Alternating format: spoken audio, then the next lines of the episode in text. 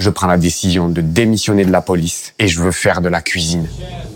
Je veux faire de la cuisine mon métier.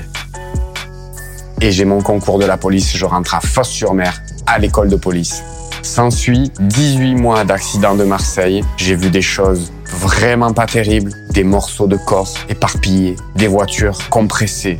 Je suis le nouveau junkie de la cuisine. Les brigades sont des familles et ça, il faut encore le promouvoir. Dans cette mécanique, il y a le chef et patron de ce deux étoiles au guide Michelin et il y a le chef exécutif. Chaque fois que je bougeais une oreille de travers, je me le prenais en pleine gueule. Jusqu'au jour où, dans sa furie, il en arrive même à me dire que si je recommence un truc pareil, il m'arrache la tête et il me chie dans le cou. Je suis choqué.